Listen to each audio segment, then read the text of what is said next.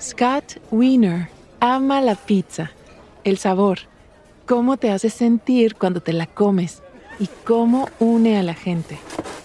It's not possible to talk about pizza without smiling. Everyone loves pizza.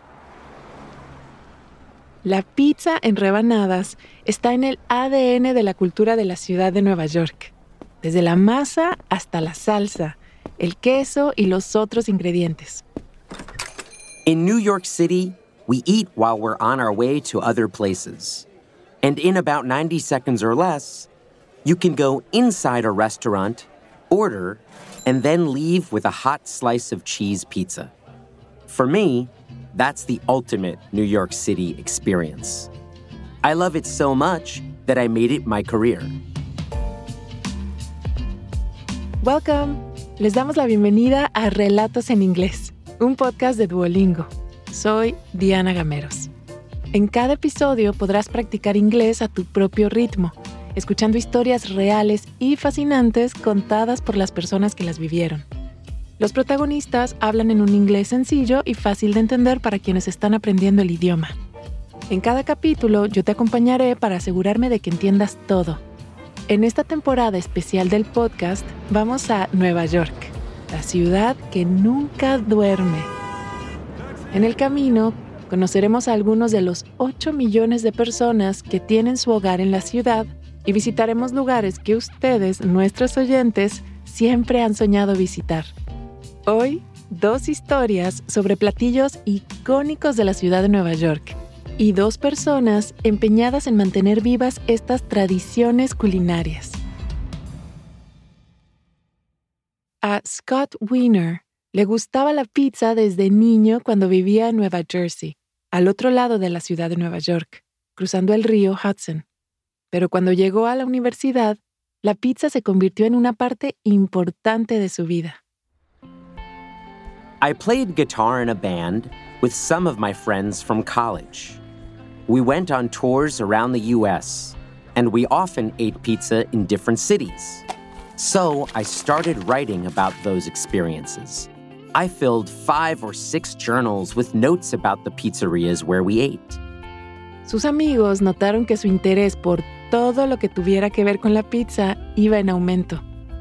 My friends told me about websites that were all about pizza and big pizza events happening in nearby cities. And that's when I became obsessed with pizza. Scott estudió la historia de diferentes pizzerías y hasta pasó un tiempo pensando en las muchas variedades de pizza y en lo que hacía que cada estilo fuera diferente, como por ejemplo la masa o crust o las diferentes temperaturas del horno. There are so many ways to make pizza. For example, Sicilian pizza has a thick, square crust. And grandma pizza is the same shape, but it has a thinner crust. Then there's the classic Neapolitan pizza. It's baked in a very hot oven for a shorter amount of time, so it's very soft.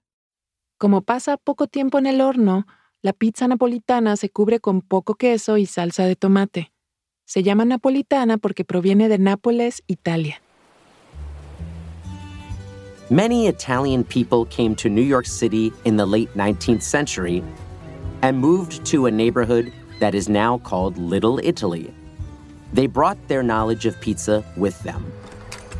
Las primeras pizzerías de las que hay registro en los Estados Unidos abrieron en el barrio de la Pequeña Italia, de Manhattan, a fines del siglo XIX.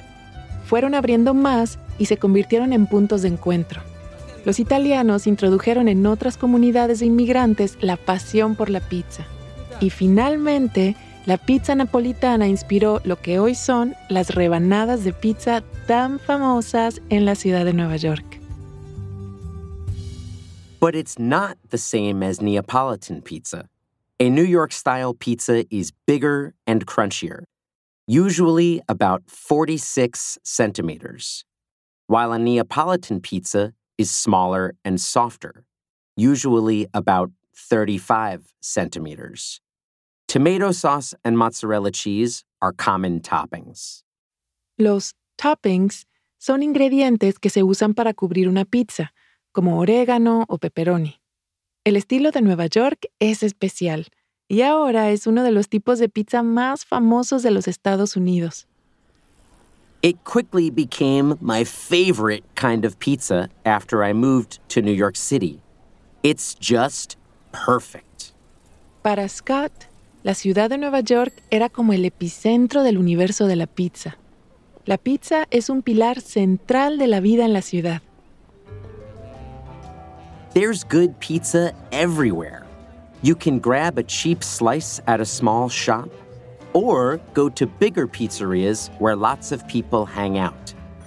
You can also get a pizza at an expensive restaurant.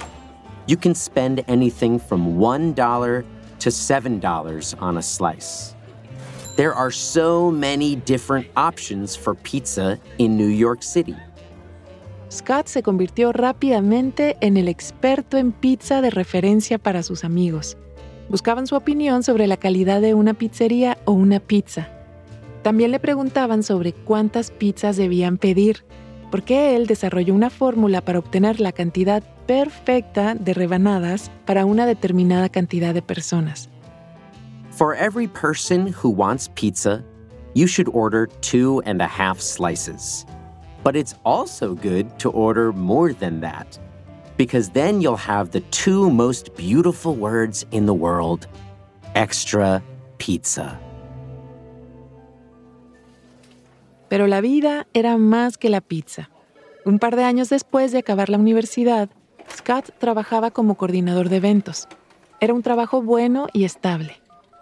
Then, on my one year anniversary at my job, one of my colleagues came into my office. She said, Congratulations on working here for one year.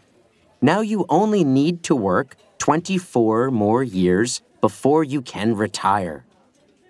The idea of spending the next 24 years at that job, waiting to retire, made me very sad.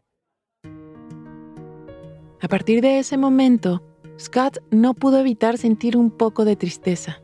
Disfrutaba de su trabajo, pero no entendía cómo sus colegas podían soportar voluntariamente un trabajo tan monótono todos los días durante las próximas dos décadas o más. Así que al año siguiente renunció. I had no idea what I was going to do. But I was lucky because my life wasn't very expensive at that time. So I was able to stop working for six months and think about what kind of career I wanted. Durante aquel tiempo, Scott cumplió 26 años. Para celebrarlo, organizó una gira de cumpleaños por pizzerías de toda la ciudad de Nueva York. I planned to go to a lot of different pizzerias, and I rented a school bus for the day. I even gave the bus driver a paper map, and I circled all of the places I wanted to go. It was a mix of very old pizzerias, like L&B Spumoni Gardens, and places that were newer at the time, like Franny's in Brooklyn. En su gira por las pizzerías, Scott les contó a sus amigos la historia de la pizza. We went to places that had all of my favorite styles of pizza. I told my friends about the ovens at the places we went to and about the different ways of baking pizzas. Everyone had a lot of fun. And they told me that other people, people I didn't know, might be interested in doing a tour like this. But giving a tour to strangers was really scary to me.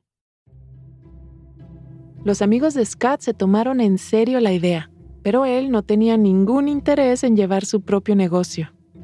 A few months passed, and my friends kept telling me that I needed to start my own pizza tour business. So I started to listen to them. I researched what I needed to do to start the business.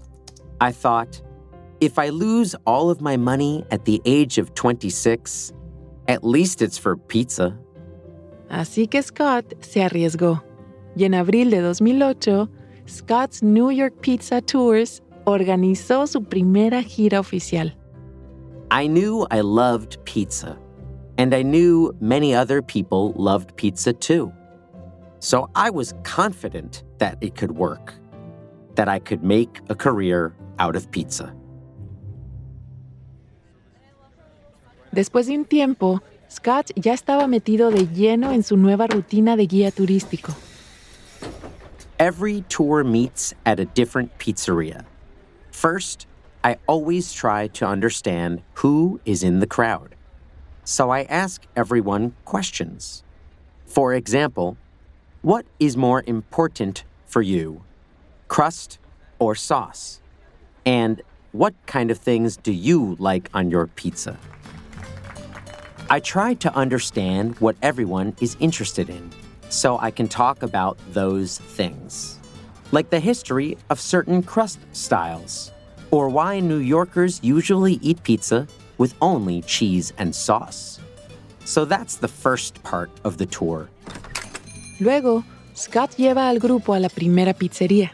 Recorren la cocina, aprenden cómo funciona el horno, comen una porción y hablan sobre cómo este estilo encaja en la historia general de la pizza.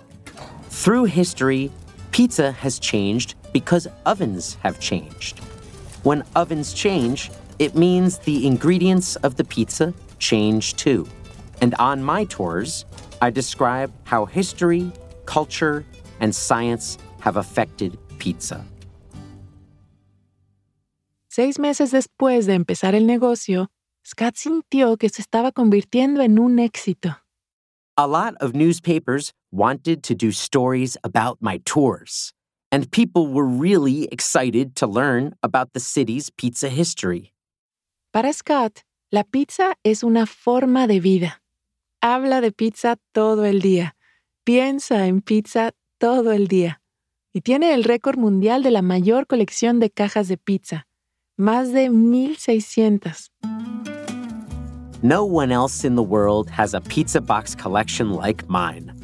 Lots of people have sent me boxes.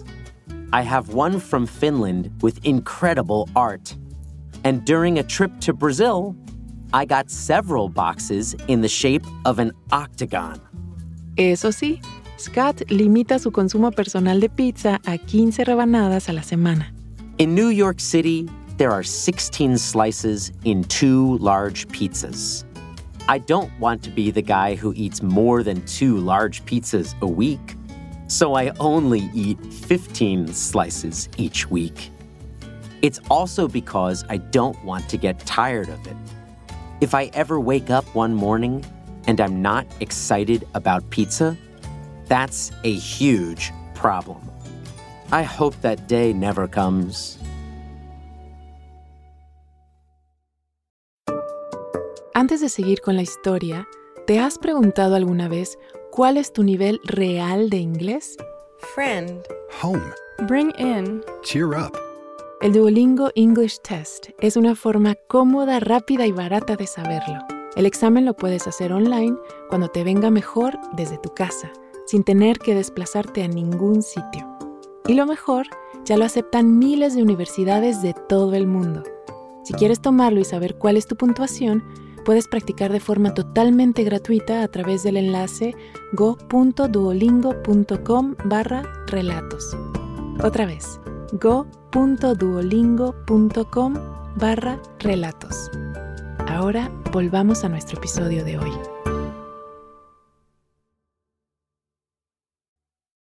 Para Nikki Ross Fetterman, la mejor comida de la ciudad de Nueva York es sin duda alguna el bagel. Bagels with cream cheese or butter can be a simple and inexpensive meal, especially if you're busy. I think that's why they're so popular in New York City. Puedes encontrar todo tipo de bagels en la ciudad de Nueva York, pero en Russ and Daughters, la tienda de la familia de Nikki, los fabricantes de bagels son tradicionales. You'll never find jalapeno or fruit bagels at Russ and Daughters. We only have the classics, like plain and everything bagels. El Everything Bagel o bagel con todo tiene una variedad de ingredientes. Semillas de amapola, ajonjolí, cebolla, ajo y sal para pretzel. Para Nikki, el bagel es más que un pan redondo con un agujero en el medio. Se prepara primero hervido o boiled y después se pone en el horno. Y la masa es crujiente o crunchy. It's boiled before it's baked, and it has a soft but crunchy crust. You can put lots of things on bagels, like cream cheese or smoked salmon. El bagel and lox o bagel con salmón ahumado se originó en las comunidades judías de la ciudad. Con el tiempo, se corrió la voz y se convirtió en un elemento básico de la ciudad de Nueva York. Personas de todo el mundo quieren probarlo cuando van de visita. I think the classic bagel with cream cheese and lox is perfect. I could eat it every day for the rest of my life. In New York City, it's also the ideal food because it's not too expensive, it's quick to make, and it tastes great. Durante más de un siglo, la familia Ross ha perfeccionado el arte de hacer bagels con salmón ahumado. Nikki creció con las rutinas y los olores de la tienda de su familia, Ross and Daughters, llevada por varias generaciones. My family's shop still looks the same as it did when I was a kid. It's a small, narrow space. People come in, take a number, and then give their order when their number is called. There's a long glass case where you can see all of the smoked fish. On the shelves, there are lots of fresh bagels, crackers, and jars full of things like nuts and olives. Para Nikki, la parte más reconocible de la tienda de su familia es el olor. The store smells delicious, like smoked fish and fresh bread. It also smells a little sweet because there are candies and dried fruit in the windows. It's my favorite smell. Some of our customers tell us that we could sell the smell. We just need to find a way to put it in a bottle. La comida en la vitrina de Russ and Daughters está muy ligada con la cultura y gastronomía en la ciudad proveniente de Europa Oriental. Cuando los neoyorquinos no tenían tiempo de cocinar, comían platillos como pescado ahumado, que estaba ya preparado y no se necesitaba recalentar. Los aperitivos fríos servidos en casa se convirtieron en una tradición para los días ajetreados o para ocasiones especiales. Los lugares que los vendían se llamaban appetizing counters o barras de aperitivos. Appetizing counters became a New York City tradition. And now our shop has so many customers for every big holiday, not just Jewish ones. La gente se amontona en el pequeño espacio de Russ and Daughters para comprar delicias como una galleta rellena llamada rugula, galletas blancas y negras y babka, un pastel trenzado con chocolate o canela. Food is such an important part of the Jewish American experience, and my family has always been very proud to serve foods that represent New York City. El artículo más popular de la tienda durante todo el año es bagel y salmón ahumado con queso crema, es decir, bagel and lox. To make our classic bagel and lox, we start with one of our homemade bagels. We bake our bagels every day. They're so fresh that we don't need to toast them. We just slice it in half and put cream cheese on the bagel. After that, we cut very thin slices of smoked salmon, which has a soft texture. Then we put several slices of it over the cream cheese. After that, we put the other half of the bagel on top and cut it in half. That's a bagel and lox. And many people will eat it right in the store. Russ and Daughters es famoso por sus bagels, pero no siempre fue así.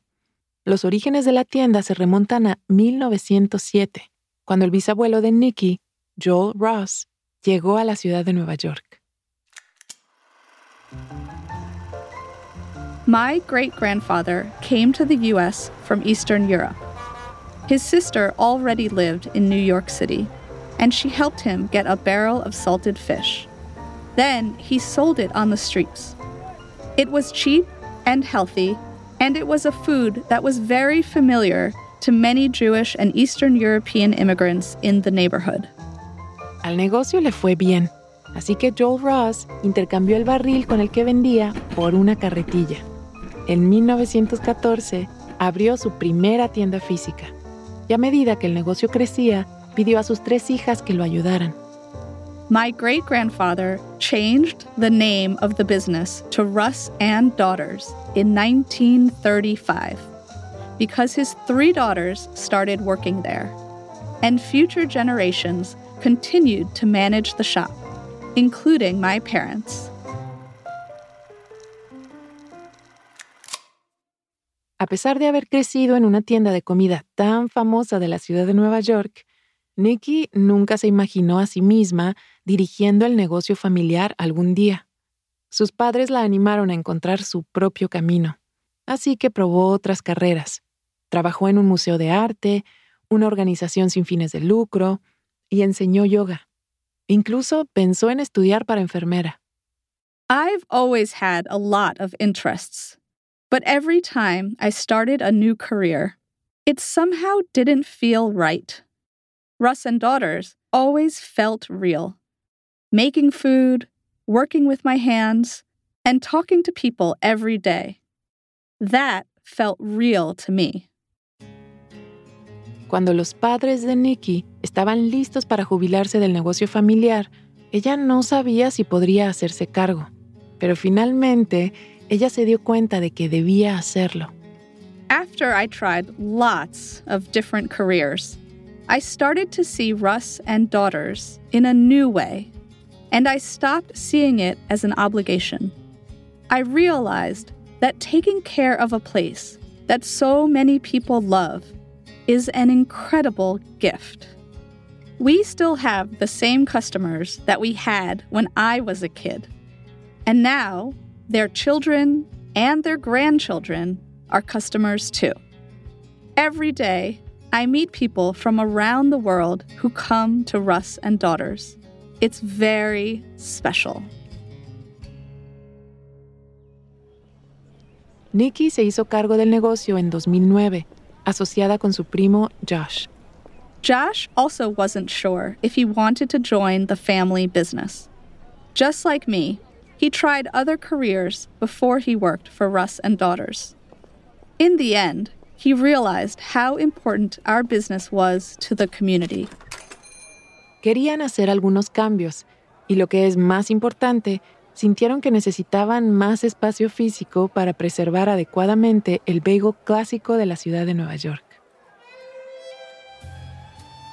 We wanted to protect the tradition, but we also needed to think about new ways of doing things. We found that making Russ and Daughters bigger was the way to keep our old traditions. My great grandfather got bagels for his shop from a nearby bakery, but that bakery is gone now. And over the years, people have stopped making bagels and other baked goods in the traditional way. Now, they're usually made in big factories. Los bagels industriales son más grandes y dulces que los tradicionales y auténticos bagels de la ciudad de Nueva York. Y su masa es más suave. Nikki se niega a venderlos. Someone needs to protect the tradition of bagels in New York City. So we decided that we should do it. Así que Nikki y su primo expandieron Ross and Daughters al otro lado del río, abriendo su propio horno en el barrio de Brooklyn para hacer bagels de la manera tradicional. We make everything by hand, and we only use fresh ingredients. It takes two days to make our bagels. The process of making the dough takes 12 to 18 hours or more.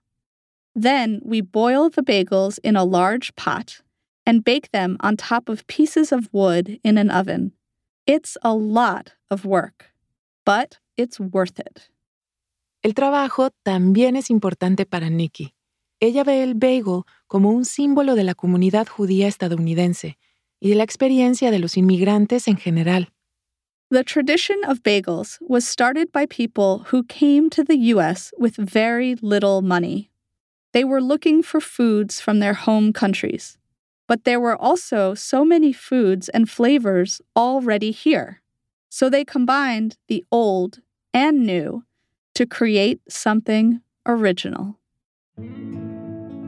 Pero lo que más le gusta a Nikki sigue siendo servirle a alguien su primer bagel and lox en la ciudad de Nueva York.